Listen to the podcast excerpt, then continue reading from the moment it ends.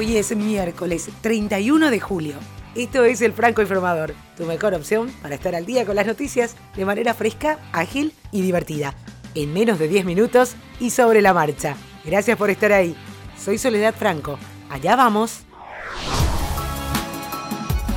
Más de un año después de que el presidente Donald Trump pusiera fin oficialmente a las separaciones familiares de migrantes en la frontera sur, las autoridades de inmigración continúan separando a las familias de forma rutinaria por razones tan menores como que un padre no cambie el pañal de un bebé o tenga una citación por conducir sin una licencia. Los nuevos números se presentaron ante la jueza Dana M. Sabro en San Diego como parte de la supervisión continua del tribunal sobre el tema de la separación familiar se habla de más de 900 niños migrantes que fueron separados de sus padres.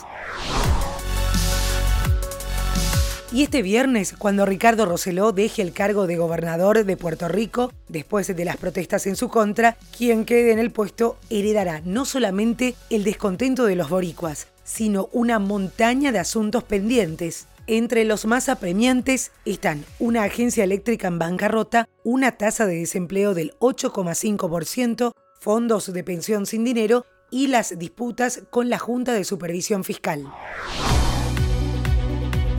El procurador de Derechos Humanos guatemalteco, Jordán Rodas, presentó una acción para que se declare nulo y no entre en vigencia el pacto migratorio firmado apenas el viernes pasado por el gobierno de Jimmy Morales. El acuerdo con Estados Unidos es para que la nación centroamericana sea un tercer país seguro, de modo que cualquier persona migrante que pase por ese territorio con la intención de llegar a Estados Unidos y solicitar asilo será forzada a pedir refugio primero en Guatemala.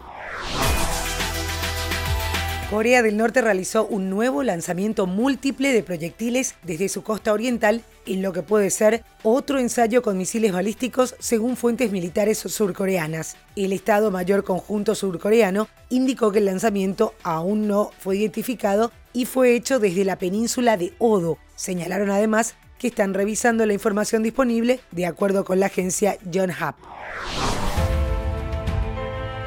Capital One perdía más de 6% del valor de sus acciones en la bolsa de valores este martes. Y es que los inversores temen por el impacto que el ciberataque va a tener en las cuentas. El lunes salió a la luz que se habían filtrado datos de más de 100 millones de clientes. A esto se suman las primeras acciones legales tomadas en los tribunales por los consumidores que acusan al banco de haberlos expuesto al riesgo de robo de identidad y deficiencias en el monitoreo de sistemas de alarma para ataques cibernéticos.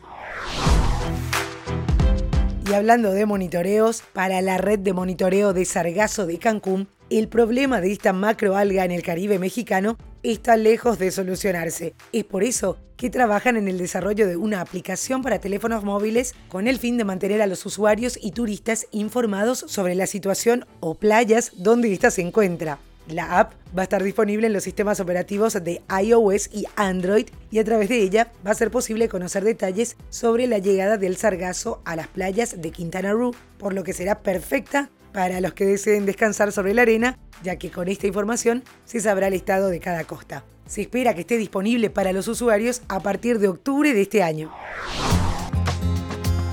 y poco se sabe acerca del estado en que se encuentra el heptacampeón mundial de Fórmula 1 Michael Schumacher. El alemán pasa sus días internado en su mansión de Gland, en Suiza, acompañado de un grupo de médicos que se ocupa de él las 24 horas del día. Son muy pocos los allegados que consiguen pasar tiempo con el ex piloto de 50 años. Uno de ellos es el jefe de Ferrari y actual presidente de la FIA, Jean Todt. Luego de su última visita, Todd declaró que Michael está en las mejores manos, que está bien cuidado en su casa que no se rinde y sigue luchando. Katy Perry acaba de perder un caso legal y probablemente tendrá que pagar. Un jurado dice que su exitosa canción de 2013, Dark Horse, copió la canción cristiana de rap Joyful Noise de Marcus Gray. Se basa en los ritmos de la canción, no en las letras. El jurado ahora decidirá cuánto dinero tendrán que pagar Perry y otros acusados por infracción de derechos de autor.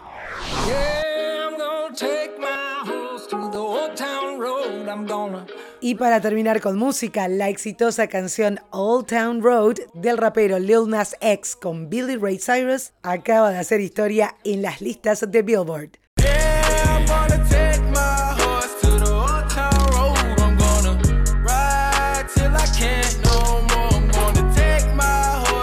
La canción fue la número uno en la lista de las 100 mejores de Billboard durante 17 semanas seguidas, el número uno más largo desde la creación de la lista.